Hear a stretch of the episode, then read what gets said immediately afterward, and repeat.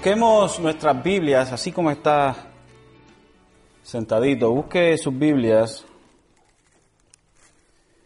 en Mateos, capítulo 25. ¿Todos lo tienen? Amén. Como todos lo tienen, ahí dejan sus ojitos.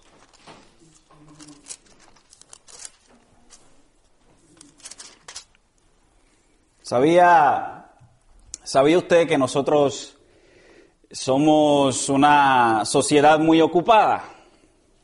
No creo que, que debo expresar eso eh, continuamente, porque al final del día creo que todos intuitivamente, eh, a veces sin darnos, sin darnos cuenta, eh, expresamos el hecho de que somos una sociedad demasiado ocupada. Somos una sociedad que está interesada en el ir de aquí para allá y de allá para acá. Somos una sociedad muy ajetreada, muy ocupada, extremadamente. No tenemos tiempo, según nosotros, no tenemos tiempo para llevar a cabo toda la agenda que tenemos en el día. Usualmente decimos, ay, no pude hacer lo que quería hacer o todo lo que quería hacer hoy. Es algo bien interesante y mientras estaba escribiendo eh, este, este sermón, me daba cuenta, hermanos, que, que nosotros como sociedad hemos estado acelerando. Yo creo que si antes, por ejemplo, ¿verdad? Si en los años 50, eh, los que estaban vivos en los años 50 y los años 60, las cosas para ustedes con el movimiento hippie, con los movimientos de liberación femenina y, turbias y todo eso, especialmente a los que han vivido aquí por mucho tiempo, por muchos años, eh, estoy seguro que pensaban que se estaban moviendo las cosas a, un paso bien acelerado, un paso en el cual usted quizás en ese tiempo, wow, las cosas se están poniendo muy malas. Las cosas se están poniendo de hormiga, de color de hormiga brava. Pero sinceramente, aquellos que vivieron en aquel tiempo pueden definitivamente decir en este tiempo que las cosas, y nosotros los más jóvenes podemos decir junto con ustedes, que las cosas van a un paso mil veces más acelerado. Por ende, somos una sociedad muy acelerada, muy ocupada, muy ajetreada. Para compensar por nuestra supuesta falta de tiempo, algunos cortan esquinas y desarrollan actitudes de hacer todo a medias y en realidad no completan nada. Hacen todo pero hacen nada.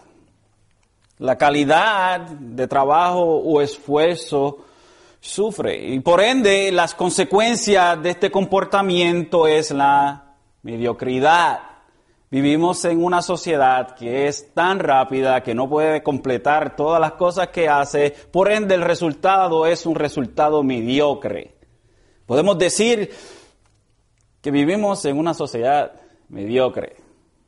Y son palabras fuertes, pero son palabras, hermanos, que si nos paramos en, en un balcón, que podamos ver la situación completa, global, podemos definitivamente decir que la sociedad que vivimos hoy, en día es una sociedad mediocre, es una sociedad que ha cortado tantas las cosas que lo vemos en los artículos que hoy en día tenemos.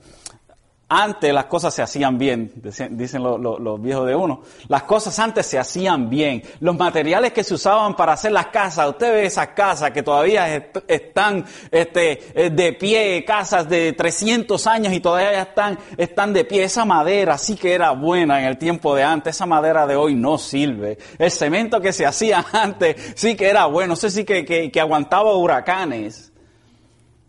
Las, las cosas de, de, hoy en día han estado, han estado bajando de calidad. Nuestra forma de hacer las cosas está bajando de calidad. Por ejemplo, digamos que queremos construir un auto de carreras. eh, que se espera que vaya a velocidades muy, muy, muy altas. Pero solo tenemos unas pocas semanas para construirlo y solo la mitad del presupuesto, cuando el tiempo y el presupuesto sugerido para la construcción de este automóvil de carrera es mucho más grande.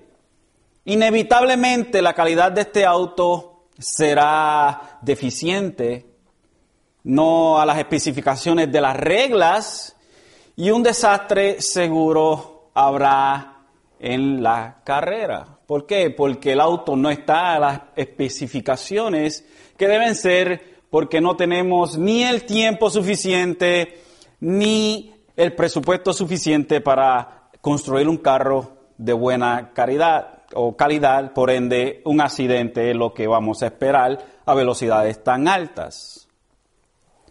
Ahora transportemos esa, esa misma actitud social al ámbito cristiano, porque eventualmente, y lo que estamos viendo hoy en día, es una filtración de lo que el mundo hace y la forma en la cual el mundo hace las cosas en lo que es el ámbito cristiano. Y nos encontraremos con que eh, en la esfera de cristianos profesantes, estoy hablando cristianos profesantes, cristianos profesantes son aquellos que profesan ser cristianos, no necesariamente que son cristianos, simplemente gente que profesa ser cristianos. Hay un grupo que paciente y esforzadamente camina en la, en la expectativa y en la preparación de que su Salvador llegará en cualquier momento o que llegará el momento en que ellos pasen de este mundo y se encuentren con su creador, su redentor. Y esto es en cualquier momento. Pero hay otros profesantes del cristianismo que han cortado esquinas, que son mediocres, que llevan una vida a medias, no tienen una expectativa del rey que ha de venir y por ende no están preparados para el momento crucial que dictará el resto de su eternidad. Así que conozcamos estos dos grupos en esta tarde en la, en la parábola de las diez vírgenes. Hace mucho tiempo que quería llevar a cabo esta parábola, a, un tiempito que, que, quería prepararla, pero quería hacerla en el, en el momento correcto y creo que hemos tenido bastante trasfondo en lo que es el reino de los cielos para ver estas, esta parábola en este día. Así que miramos el verso 1 hasta el verso 13, donde Jesús entonces nos eh, enseña o nos provee la parábola de las diez vírgenes. Dice así, dice entonces el reino de los cielos será semejante a diez vírgenes que tomando sus lámparas salieron a recibir al novio y cinco de ellas eran insensatas y cinco prudentes. Porque las insensatas al tomar sus lámparas no tomaron aceite consigo, pero las prudentes tomaron aceite en frascos, en frascos junto con sus lámparas. Al tardarse, el novio a todas les dio sueño y se durmieron. Pero a medianoche se oyó un clamor, aquí está el novio, salid a recibirlo. Entonces, todas aquellas vírgenes se levantaron y arreglaron sus lámparas. Y las insensatas dijeron a las prudentes, dadnos de vuestro aceite, porque nuestras lámparas se apagan. Para las prudentes, perdón, pero las prudentes respondieron diciendo, no, no sé, o no sea que no haya suficiente para nosotras y para vosotras. Id más bien a los que venden y, y comprad para vosotras. Y mientras ellas iban a comprar vino, vino el novio, y las que estaban preparadas entraron con él al banquete de bodas y se cerró la puerta. Después vinieron también las otras vírgenes diciendo, Señor, Señor, ábrenos. Pero respondiendo él dijo, en verdad os digo que no os conozco. Velad pues, porque no sabéis ni el día ni la hora.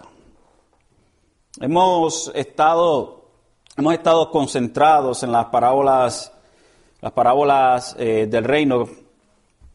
Estas parábolas eh, han sido, eh, creo que han abierto nuestro conocimiento en lo que es el reino de los cielos. Y cuando hablamos del reino de los cielos, eh, hablamos de la autoridad de Dios en todo el universo visible e invisible. También es Dios reinando en sus hijos en todo aspecto de sus vidas. Pero durante la existencia de este, de este reino, hay quienes no se sujetan, eh, hay rebeldes, hay cizaña y hay peces que no son buenos de comer. Y esto es todo lo que hemos estado viendo en las últimas eh, siete semanas, incluyendo esta.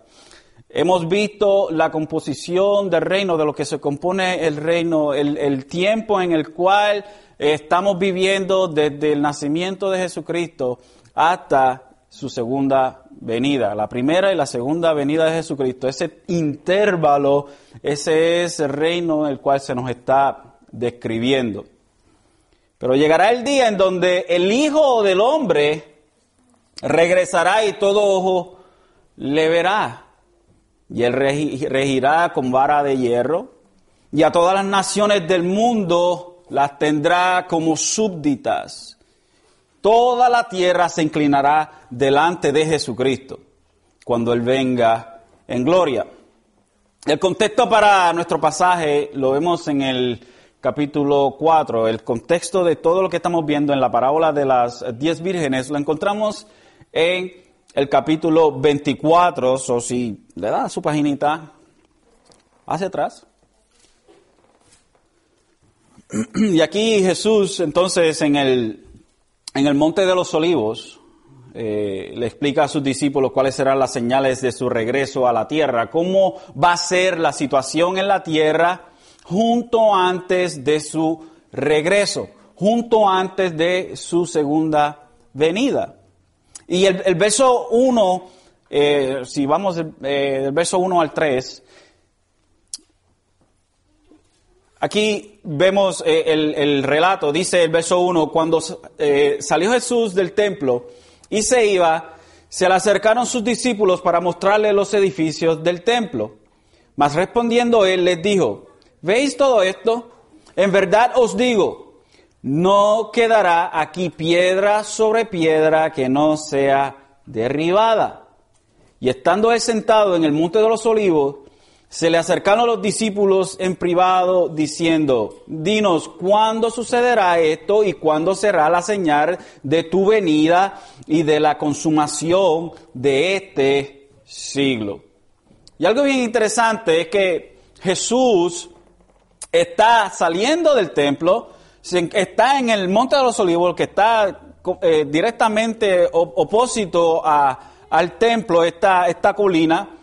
Y los discípulos empiezan a enseñarle el templo y Jesús le dice, sí, muy bonito y todo eso, pero no va a, caer, no va a quedar piedra sobre piedra. Y sabemos que en el año 70 después de Cristo, el general eh, Tito destruyó por completo el templo que fue eh, remodelado por Herodes.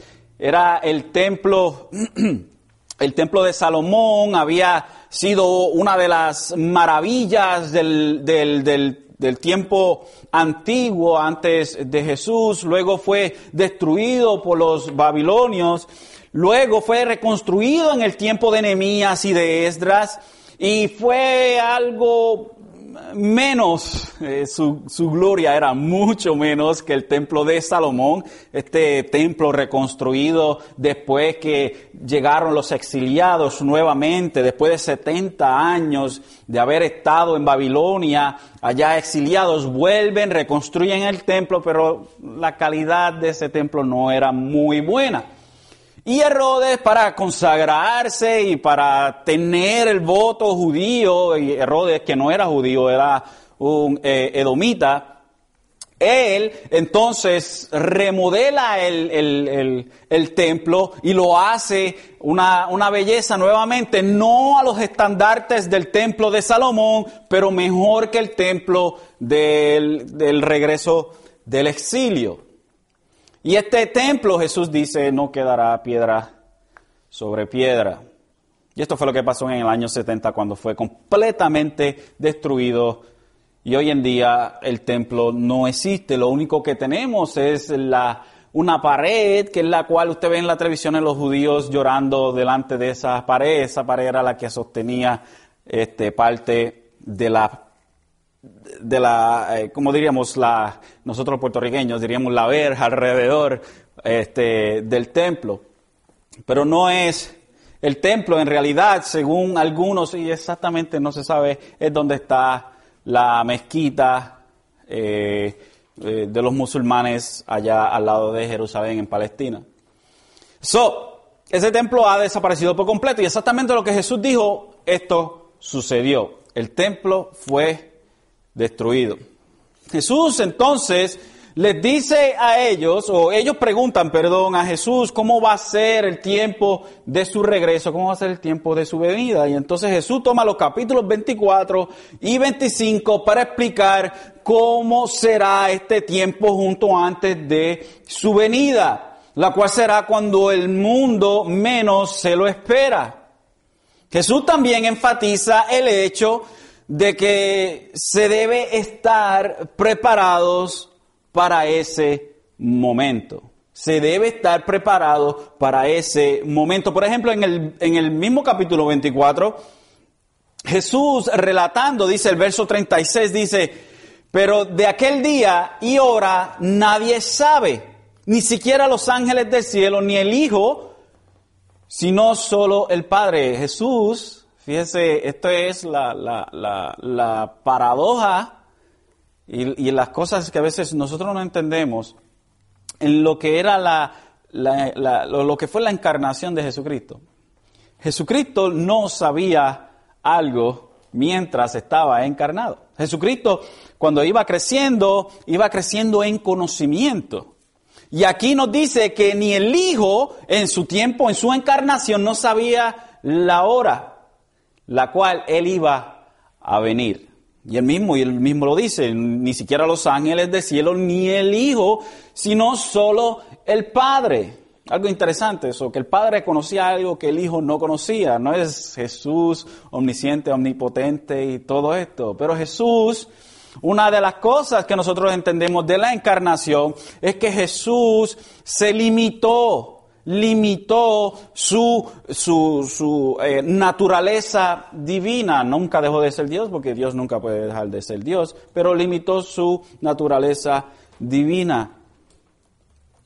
Y en su estado encarnado no lo conocía todo, por eso tenía que venir el Espíritu Santo para estar con los discípulos, porque Jesús simplemente podía estar en un lugar a la misma vez. El verso 37 del capítulo 24 dice, porque como en los días de Noé, así será la venida del Hijo del Hombre. Pues así como en aquellos días antes del diluvio estaban comiendo y bebiendo, casándose y dándose matrimonios, hasta el día en que entró Noé el arca. Y sabemos que, en el tiempo de la venida del diluvio, eh, si comenzamos en, en Génesis capítulo 6. Vaya conmigo a Génesis capítulo 6 para que tengamos una, idea. Génesis eh, capítulo 6. Tenemos una idea de lo que estaba sucediendo, las condiciones en el tiempo de Noé.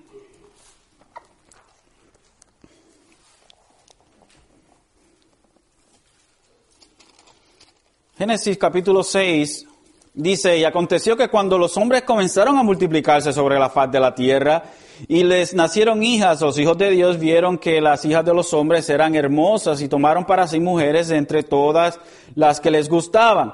Entonces el Señor dijo, no contenderá mi espíritu para siempre con el hombre, porque ciertamente él es carne. Serán pues sus días ciento veinte años. Y el verso 4 dice, y habían gigantes en la tierra en aquellos días y también después cuando los hijos de Dios se unieron a las hijas de los hombres y ellas les dieron a los hijos. Estos son los héroes de la antigüedad, hombres de renombre. Y el Señor vio que era mucha la maldad de los hombres en la tierra y que toda intención de los pensamientos de su corazón era solo hacer siempre el mal. Y le pesó al Señor haber hecho al hombre en la tierra y sintió tristeza en su corazón. Y el Señor dijo, borraré de la faz de la tierra al hombre que he creado, desde el hombre hasta el ganado, los reptiles y las aves del cielo, porque me pesa haberlos hecho. So vemos la situación que, eh, que está sucediendo en, en, Génesis capítulo 6 es una, una, una situación bastante, bastante triste. La sociedad, la humanidad se había corrompido por completo. Y Dios dice, mi espíritu no va a estar peleando con el hombre todo el tiempo, lo voy a destruir. Y estamos hablando, no estamos hablando de, de 500 personas o de mil o de siquiera un millón, estamos hablando quizás de billones de personas en ese tiempo. Imagínense la, la vida de la gente en ese tiempo, algunos vivían hasta 960 y pico de años. Imagínense cuántos hijos puede tener en 900 y pico de años. Así que la expansión de la sociedad era bien grande, era un, gran número de personas. Algunos expertos, y no tenemos concreta evidencia de esto, pero algunos eh, expertos dicen que lo más seguro que en ese tiempo habían mucho más gente de lo que hay hoy en día. Hoy el planeta tiene alrededor de 7 billones de personas. en ese tiempo había más. Pero no tenemos ninguna evidencia de eso. Simplemente podemos eh, especular por la edad de las personas en ese tiempo. Luego, en este tiempo, este Jesús sigue diciendo, dice eh, el verso 39 del capítulo 24, y no comprendieron hasta que vino el diluvio y se los llevó a todos, así será la venida del Hijo del Hombre. Y algo interesante es que Jesús dice en el verso 38, pues así como en los días del diluvio estaban comiendo y bebiendo, casándose y dándose matrimonios hasta el día en que entró Noel, Noel, Noé a el arca. Y lo que Jesús nos está diciendo cuando dice se están casándose, están dándose en casamiento, están bebiendo, están comiendo, es otra forma de decir estaban viviendo su vida cotidiana, su vida diaria. No habían hecho caso al mensaje, al mensajero que era Noé, Noé por 120 años era un predicador de justicia y él predicó por 120 años en la, en la construcción de esa, de esa gran, de gran, esa gran nave este, eh, que, que, habitaba a miles de, de animales. Y sin embargo, ellos siguieron su vida como si nada estuviera pasando. Y de repente llegó el diluvio y se los llevó. Ella era simplemente su vida cotidiana, haciendo lo que siempre hacían, no tuvieron temor de Dios, no hicieron caso al predicador de justicia que era eh, Noé, y así se los llevó el diluvio. Y simplemente ocho personas de billones se salvaron. Luego, el verso 40 dice, entonces estarán dos en el campo, uno será llevado y el otro será dejado. Eh, yo creo que muchos hemos oído este verso y usualmente eh, que si el rapto de la iglesia y qué sé yo, no tiene nada que ver con eso. Esto está hablando de juicio. Entonces, dos eh, en el campo, uno será llevado para juicio y el otro es dejado. El verso 41 dice, dos mujeres estarán moliendo en el molino, una será llevada y la otra será dejada. Por tanto, y este es el verso crucial, por tanto, velad, porque no sabéis en qué día vuestro Señor viene. Entonces, velar y estar preparado es un tema predominante en el relato de Jesucristo en estos dos capítulos. De esto se trata la palabra o la parábola del ladrón en el verso 42 y el verso 44, la parábola del siervo fiel eh, en el verso 45 al 50 y la parábola de las diez vírgenes, velar y estar preparados. Entonces, vamos al verso 1. Mire su paginita otra vez al capítulo 25.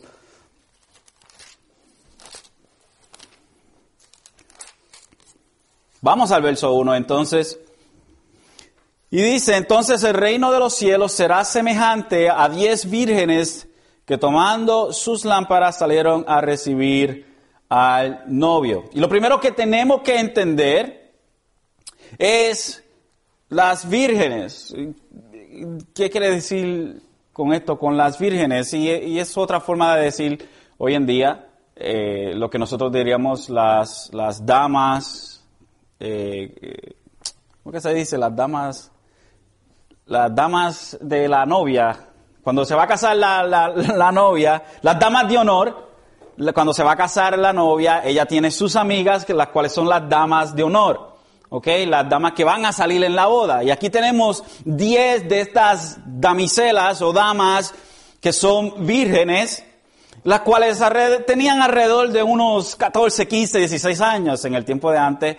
El, mejor momento para casarse era en los, en los 15, 16, 13, 14, 15, 16, 17 años. Ese era el tiempo perfecto para casarse. ¿Por qué? Imagínense que el más que vivía en esos tiempos era alrededor de 50 años. Eso que había que aprovechar el tiempo y ya cuando llegaban a una madurez en donde podían tener hijos, ya eran casados, o que eran casados muy jóvenes. Cuando, cuando vemos el relato de José y María cuando estaban, este, eh, estaban eh, engaged, comprometidos, lo más seguro que María en, ese tiempo tenía alrededor de unos 14 o 15 años más o menos. Era el, mejor tiempo para casarse. Y, José quizás era bastante viejito para los estándares, quizás tenías unos 18 a 20 años. Las vírgenes son las damas de honor, entonces las que vemos aquí, no son la novia. La novia no está en ningún lado en esta parábola, ¿ok? Eso es algo que tenemos que tener bien claro. Aquí no son novias, son vírgenes o damas de honor, son aquellas que acompañan a la novia, ¿ok? Now, la ausencia de la novia tampoco quiere decir nada. Que la novia no esté presente no quiere decir nada. Tenemos que interpretar, interpretar la parábola tal como Jesús la pone. Y no debemos eh, darle eh, valores teológicos a las cosas que Jesucristo no le dio. Y según la costumbre de los judíos, en los días de Jesús, había tres etapas en el proceso de contraer matrimonio. Primero, se concentraba el compromiso cuando, cuando el compromiso, cuando el padre del novio y el de la novia se reunían, se reunían para establecer el pacto. Y usualmente en los tiempos de antes usted no escogía a quién se iba a casar, el que escogiera a su papá. Muchachas, su papá escogía con quién usted se iba a casar. Y yo digo que esa era la mejor forma. ¿Por qué? Porque eh, los padres ven mucho más allá que simplemente cómo se ve el muchacho, sino cómo iba a mantener, cómo iba a hacer las cosas, cómo la familia iba a funcionar y todo eso. Eso que antes casarse por amor no era algo como lo que vemos hoy en día. Segundo, se hacía una reunión en la casa de los padres de la novia, estando presentes los novios, los padres de ambos y otros testigos para cambiar los votos eh, de desposarse. Este compromiso se consideraba tan serio que para romperlo tendría que efectuar un divorcio. Tendría que efectuar un divorcio. Una vez que, por ejemplo, el pretendiente de mi hija eh, o el padre del pretendiente de mi hija, una vez que nosotros firmáramos el contrato, ya la forma, única forma de, de, de deshacer ese contrato era a través de un divorcio. Porque había mucho invertido y eso quería decir que si la muchacha decía, no, no, no, olvídate, yo no me voy a casar con este, entonces había un problema bien grande. So, lo hicieron que tenía que divorciarse para hacer esto. Tercero, después de varios meses de espera se realizaba el casamiento formal. En esta etapa final, el novio, acompañado por sus amigos, iba a buscar a la novia a la casa de su padre y la traía de vuelta a una procesión y su propia casa donde se realizaba la fiesta. So, desde el tiempo en que se comprometían o se desposaban, ah, podía pasar meses, a veces hasta un año. ¿Por qué? Porque el joven tenía que construir una, un anexo a la casa de sus padres. Sí, en los tiempos de, judíos, en los tiempos de antes, eh, tener una propiedad era algo bien importante. Eh, una de las cosas era que cuando estaban y antes, como repito, la gente no vivía por mucho tiempo, unos 50, 60 años era lo más porque había muchas enfermedades y no había ninguna clase de forma de tratarlas. So, la gente moría bastante, ya a los 50, 60 ya usted estaba estirando la pata.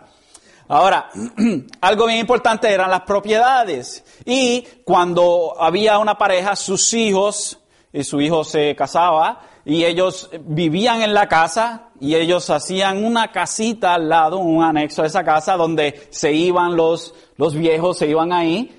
Este, y entonces venían los jóvenes y vivían en la casa más grande, y después que se morían los viejitos, los padres se movían a la casa más pequeña y los hijos de los padres entonces vivían en la casa más grande, en la parte de la casa más grande. Y ese era el círculo eh, que había en ese, en ese tiempo. Bien interesante. Hoy en día pues eso no, no es así, pero mantenía la propiedad en la familia por muchas y muchas generaciones. Así que el joven tenía que entonces construir un anexo a la casa de sus padres mientras pasaba ese tiempo. Y cuando ya estaba todo preparado, que tenía un lugar para su novia preparado, entonces iba con sus amigos y buscaba la novia. Así que ella tenía que estar preparada, la gente tenía que estar preparada, todos los que iban a ser parte de la procesión todos aquellos que iban a salir en la boda, como decimos nosotros, las amigas de la novia y los amigos del novio. El verso 2 entonces nos dice, y cinco de ellas eran insensatas y cinco prudentes. Perdón, vamos otra vez al verso 1. Es bien importante. Eran vírgenes, como dije, y tomaron sus lámparas y salieron a recibir al novio. Las lámparas que vemos aquí no son quinqué, como nosotros creemos usualmente visualizamos las cosas, no es ese tipo de lámpara, es lo que nosotros llamamos una antorcha. Una antorcha es un palo que tiene como un wire mesh, este, con una este, tela adentro y se mojaba, empapaba con aceite y se prendía. Ah, pero esto no duraba mucho tiempo, así que tenían que cargar siempre con un poquito de aceite para echarle nuevamente y prender el fuego y mantenerlo. Y esto era eh, este, algo que pasaba bastante rápido. No pasaba mucho tiempo cuando ya otra vez tenía que prender el fuego o echar un poquito más de aceite para que se mantuviera prendida la antorcha. Así que no era una lámpara que se carga como tal, eh, como el quinqué, pero era una antorcha, de esas antorchas que usted lleva con, que, que usted lleva con un tridente para a, matar a los herejes. no sé si usted ha visto eso en las películas, este, que va una multitud de gente con antorchas y con, y con tenedores para matar a los herejes, Esa, ese tipo de antorchas. Eh, y algo interesante es que salieron, eh, tomando sus lámparas, salieron a recibir al novio. Ahora tenemos dos grupos aquí en el verso 2, y dice, y cinco de ellas eran insensatas y cinco eran prudentes. Interesantemente la palabra en el, en el griego dice que las primeras cinco eran insensatas, en el griego insensatas eran moros, de donde nosotros sacamos la palabra morón. Stupid, as the word. A mí no me gusta decir esa palabra mucho en el español porque se oye más, más, más, mala, pero en inglés no se oye tan mal. Pero eh, la, la idea es que the word the stupid ones, las moronas, como decimos nosotros. Estas eran, eran moronas y las otras cinco eran prudentes, del griego fróminos, que quiere decir juiciosas o sensatas. El verso 3 dice, porque las insensatas al tomar sus lámparas no tomaron aceite consigo. Son insensatas o son moronas porque no tomaron el aceite con ellas, porque era algo que nosotros decimos es algo que se cae de la mata. ¿Por qué? Porque la lámpara, o perdón, la antorcha no duraba mucho tiempo, así que todo el mundo sabía que tenían que cargar con un frasco de aceite, porque no le iba a durar mucho, porque aunque las prendieran sin aceite, se iba a acabar muy rápido. Eh, denota, la antorcha de, denota eh, una lámpara con aceite que procede de un pequeño recipiente utilizado para este propósito. Y el verso 4 dice, pero las prudentes tomaron aceite en frascos junto con sus lámparas. So, la diferencia entre las moronas y entre las sensatas y juiciosas era el hecho de que aquellas hicieron lo que todo el mundo sabía que se tenía que hacer, que era cargar con el aceite. Luego las prudentes de estas vírgenes estaban preparadas siguiendo la costumbre de tener aceite con ellas. Y el verso 5 nos dice entonces, al atardecer el novio, eh, atardecer el novio eh, a todas les dio sueño. El verso aquí dice, al atardecer el novio, el novio, a todas les dio sueño y se durmieron. Luego dice el verso 6, pero a medianoche se oyó un clamor Aquí está el novio.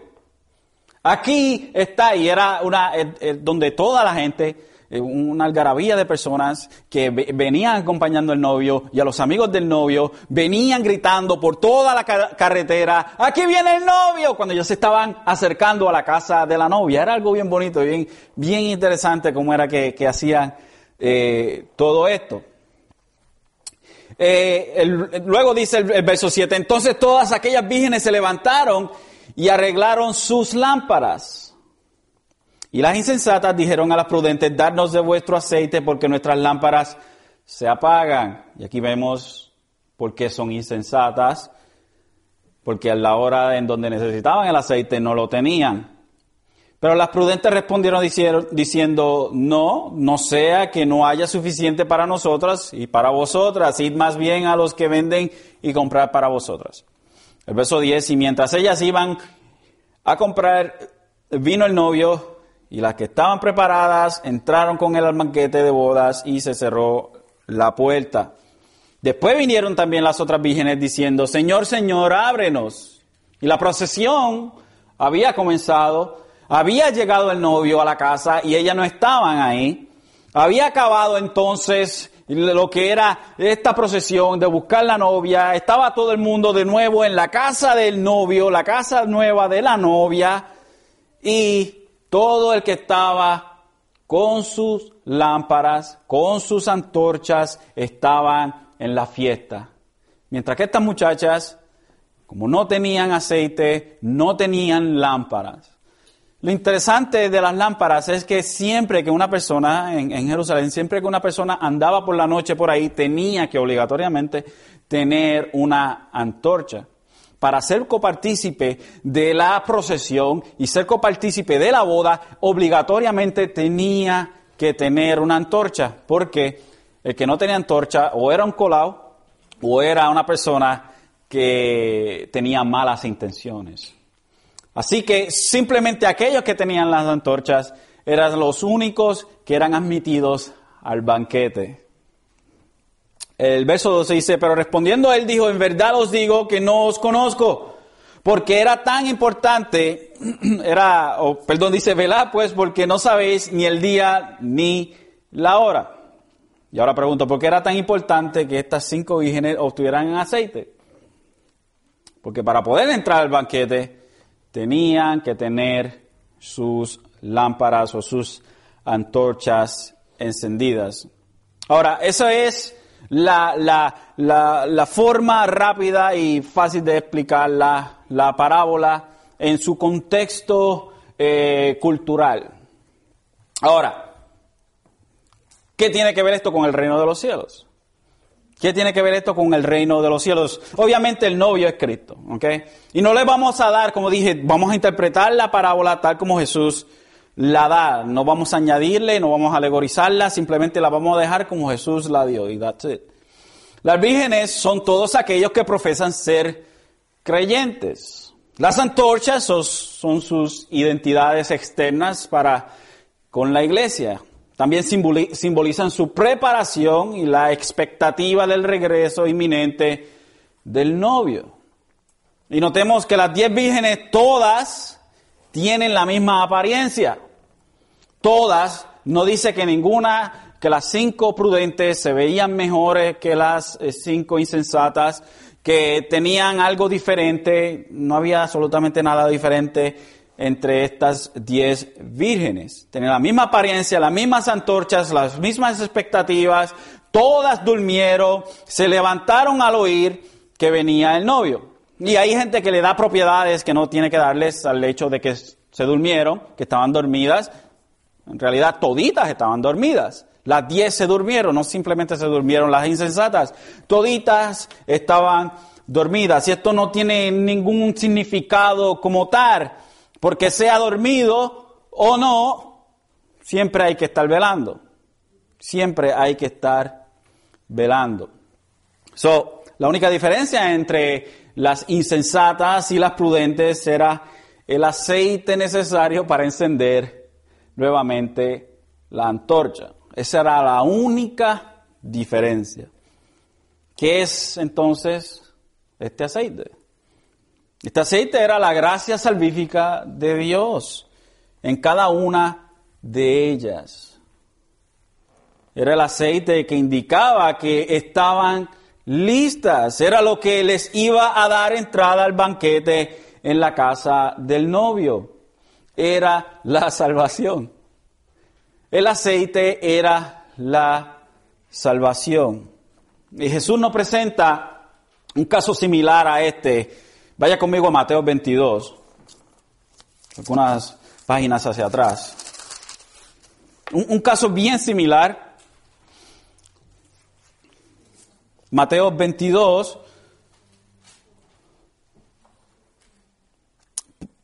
Vamos a tomarlos eh, del verso, verso 11 en adelante, al 13, verso 11 al 13. Dice, pero cuando el rey entró a ver los comensales, vio allí a uno que no estaba vestido con traje de boda y le dijo, amigo, ¿cómo entraste aquí sin traje de boda? Y él enmudeció. Ahora, aquí está hablando, está dando Jesús una parábola del el rey que invita a las bodas. Está invitando y invitó a sus su gente. El rey invita a su gente. El padre y el, y el señor de la casa invita a su gente, a los de su clase. Pero todos tenían una excusa. Ninguno fue, ninguno showed up. Entonces viene y le dice a sus sirvientes, ok, pues entonces invita a todo el que veas por ahí. Tráelo, tráelos para adentro. Invítalos a todos y todo eso. La costumbre era que el anfitrión de la fiesta proveía las vestiduras para los invitados, interesantemente. Y aquí vemos una persona, a un colado, que no tenía las vestiduras que eran proveídas por el anfitrión. Y este le dice, ¿qué haces aquí sin las vestiduras de boda? Y le dijo, amigo, ¿cómo entraste aquí sin traje de boda? Y él enmudeció, no tenía nada que decir. Ah, pues, me cogieron. Entonces el rey dijo a los sirvientes, atadle las manos y los pies y echadlo a las tinieblas de afuera, allí será el llanto y el crujir de dientes. ¡Wow! ¿Qué, qué, quiere decir esta parábola? Bueno, la única forma, y vamos a resumirlo, la única forma de nosotros entrar al reino de los cielos es vestidos de Jesucristo.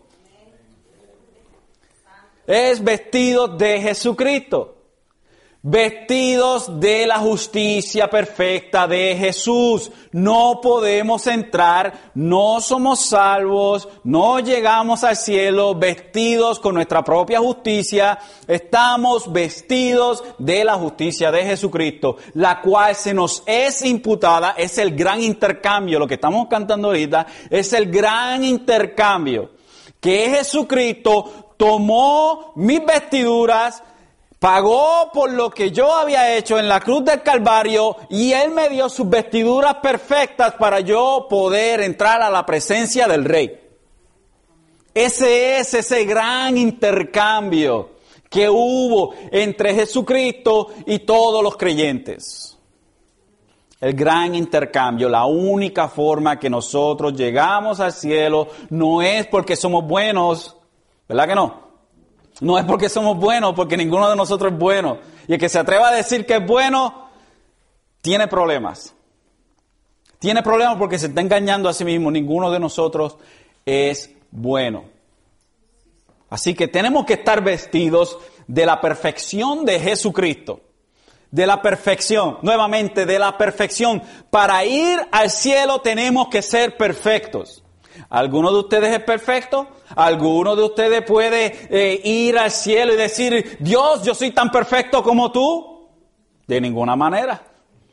De ninguna manera, de ninguno de nosotros puede decir, yo soy tan perfecto como tú, Dios. Mira, yo soy Dios igual que tú, Dios. Imposible. Por ende, entonces, ¿qué tiene que suceder? Tenemos que ser vestidos de Jesucristo. ¿Y cuando esto se lleva a cabo? Cuando creemos en Jesucristo. La única manera. Cuando creemos en Él, entonces somos vestidos. Luego volvemos otra vez nuevamente a estas jovencitas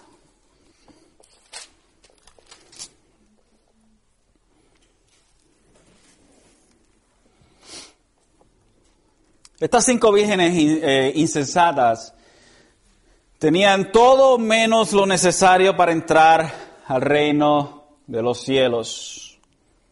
Santiago, o en, no sé si en alguna de sus Biblias dice Jacobo, Santiago 2, 14, 17 dice, ¿de qué sirve, hermanos míos, si alguno dice que tiene fe, pero no tiene obra?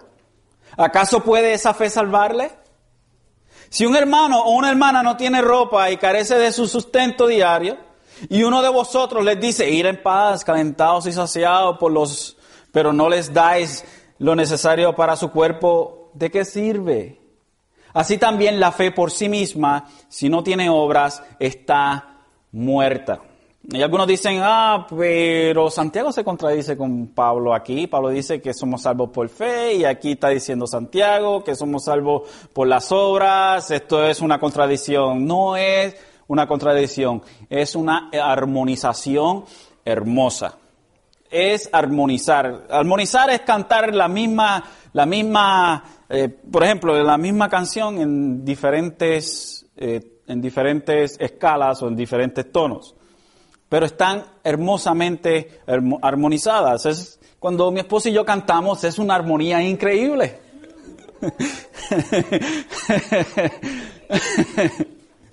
es una armonía increíble, preciosa, como los ángeles.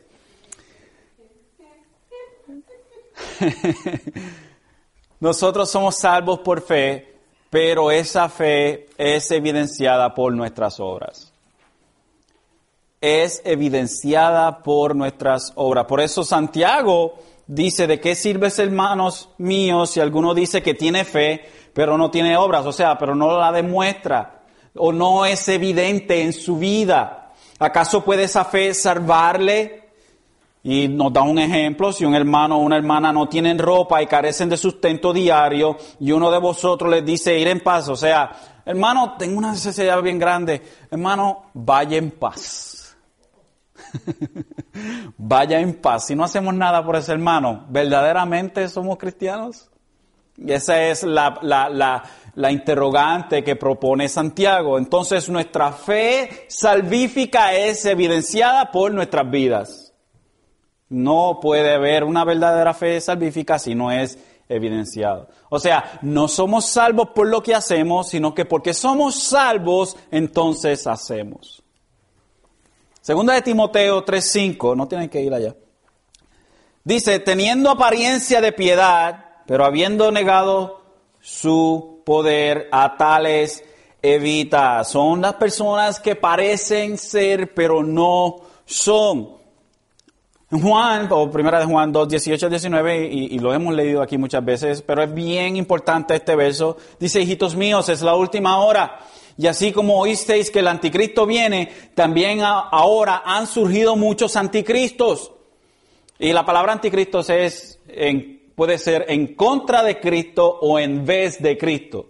Ir, y la cuestión es la misma, es una persona que está en vez de Cristo, está, en, está en contra de Cristo. Eso que la palabra tiene los dos propósitos en lo que quiere decir. Surgido muchos anticristos, pero por eso sabemos que es la última hora. Y luego dice el verso 19, salieron de nosotros, pero en realidad no eran de nosotros.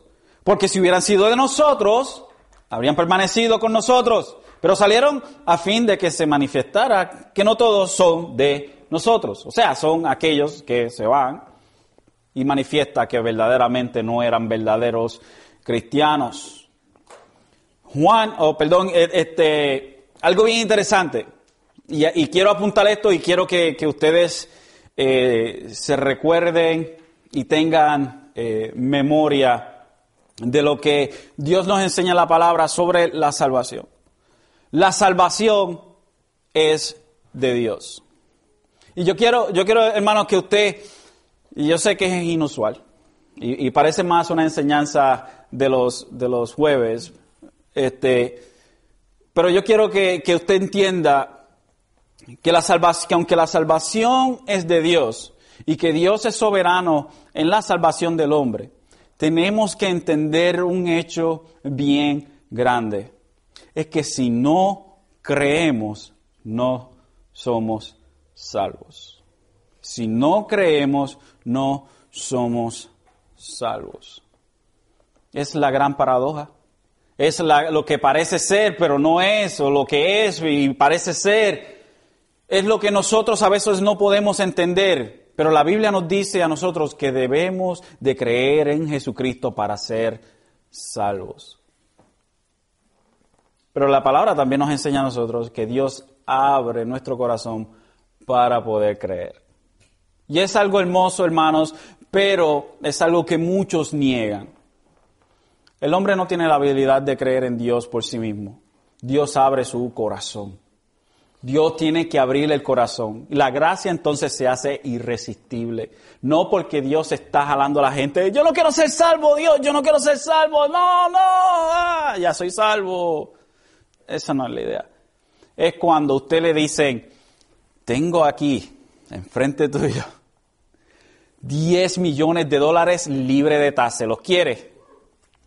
¿Usted cree que puede resistir eso? Es totalmente legal. Es más, está hasta el presidente de los Estados Unidos ahí, al lado del tesoro, diciéndole, eso es suyo. Eso es suyo. Pero yo soy un criminal. No, eso es suyo. Ah, wow. Wow. ¿Quién se puede resistir? Pero entonces vienen y me enseñan, mira, este, este eres tú cuando salgas de aquí, un vagabundo que no tiene nada. Pero aquí tienes un billón de dólares en cash, si lo quiere, o si lo quiere en oro, o si lo quiere en plata, o en diamantes, lo que lo quiera, aquí están los billones de dólares para ti. ¿Quién se puede resistir? Nadie se puede resistir.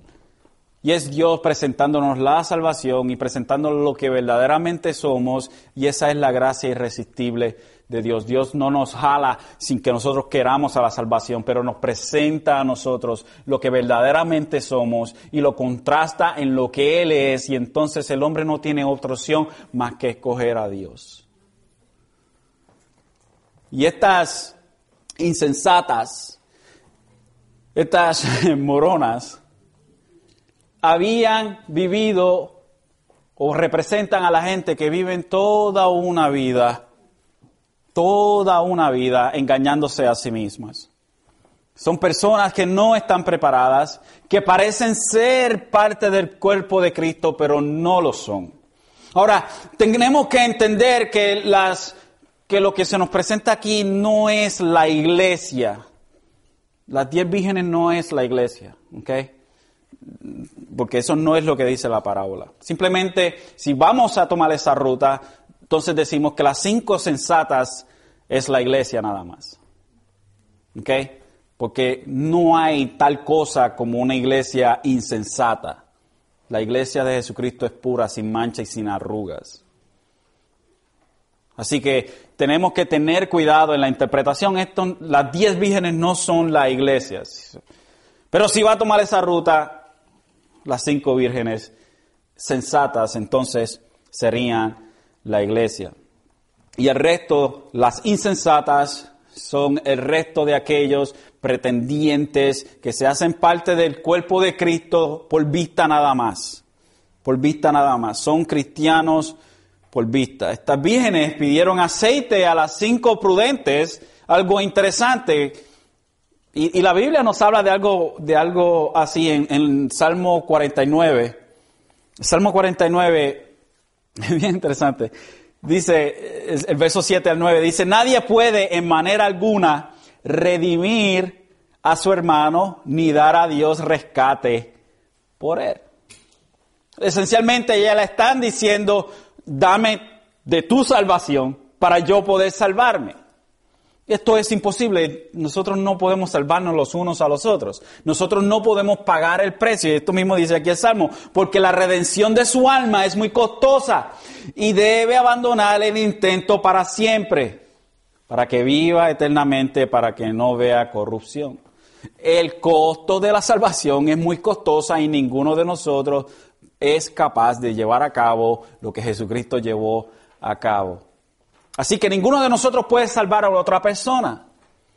En, en, ese, en Jeremías 15, 15.1, si no me equivoco, dice, entonces el Señor me dijo, aunque Moisés y Samuel se presentaran ante mí, mi corazón no estaría con este pueblo, échalos de mi presencia y que se vayan. Aunque, aunque Moisés, aunque Samuel intercedan por esta gente, yo no voy a cambiar de opinión. Ezequiel 14, 14 dice, el verso 14 también dice, y aunque estos tres hombres, Noé, Daniel y Job, estuvieran en medio de, él, ellos por su justicia solo se librarán a sí mismos, declara el Señor.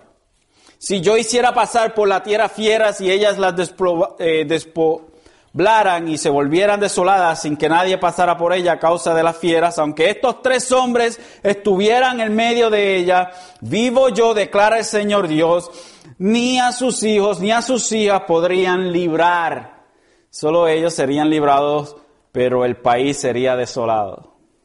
So, ni Noé, ni Daniel, ni Job podían ser intercesores por Israel. Qué interesante, ¿no? Eh, Ezequiel, el, el, verso 20 más adelante, dice, aunque Noé, Daniel y Job estuvieran en medio de, él, vivo yo, declara el Señor Dios, que ni, a, ni a, a su hijo ni a su hija podrían entonces librar.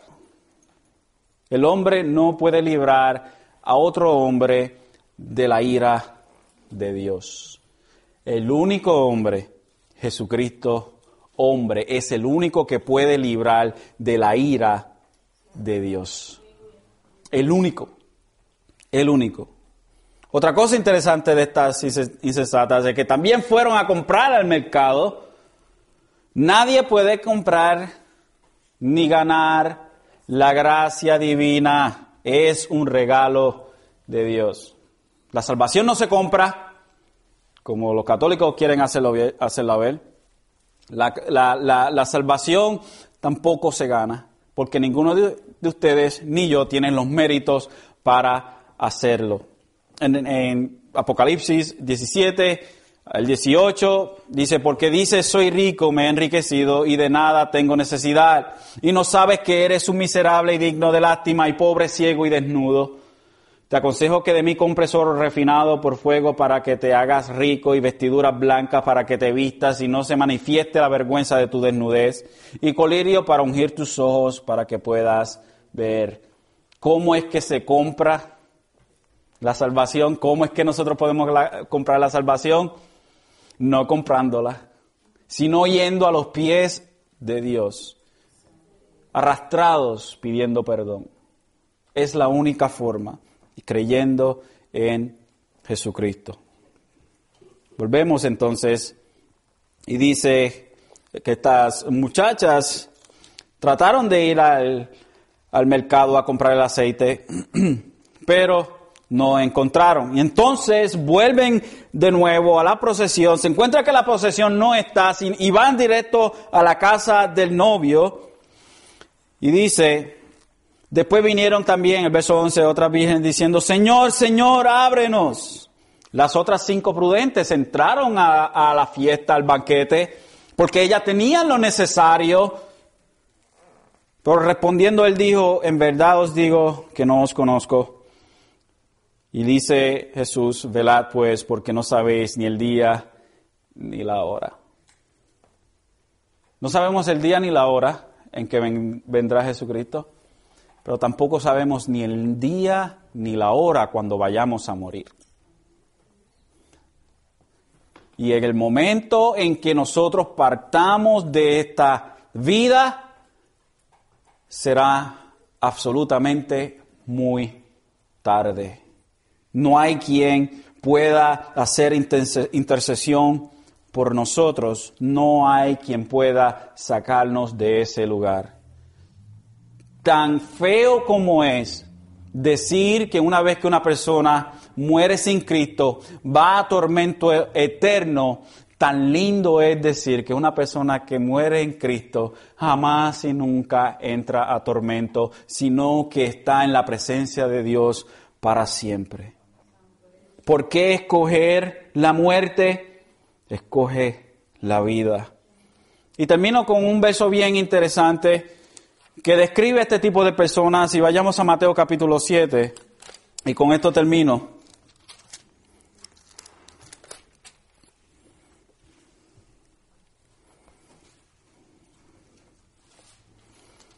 Es una, son unas palabras que deben eh, levantar los vellos de nuestro cuello y de todo aquel que no ha creído y de todo aquel que cree falsamente. Dice el verso 21, Mateo 7, 21. No todo el que me dice Señor, Señor entrará en el reino de los cielos, sino el que hace la voluntad de mi Padre que está en los cielos. Muchos me dirán en aquel día, Señor, Señor, no profetizamos en tu nombre y en tu nombre echamos fuera demonios y en tu nombre hicimos muchos milagros. Y entonces les declararé las peores palabras que una persona pueda oír. Jamás os conocí. Apartado de mí los que practican la iniquidad. Los que practican iniquidad. En el inglés es lawlessness o la falta de la ley, que es pecado. Y muchos dirán, yo soy cristiano, pero simplemente son una apariencia. Así que hermanos, en esta tarde debemos reflexionar en lo que verdaderamente nosotros hemos creído. Y Pablo en, en ocasiones nos dice, prueben si verdaderamente están en la fe. Si verdaderamente nosotros estamos reflejando la vida de Cristo en nosotros. Y al que no conoce a Dios, hoy es el día de la salvación. Hoy es el día de la salvación. Si escuchas hoy su voz, no endurezcas tu corazón. Porque mañana ni un minuto desde ahora, ni un segundo desde ahora está garantizado. Hoy es el día de la salvación.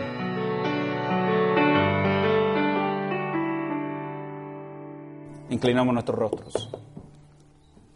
Padre que estás en los cielos, agradecemos, Señor amado, tu palabra, tu verdad, la cual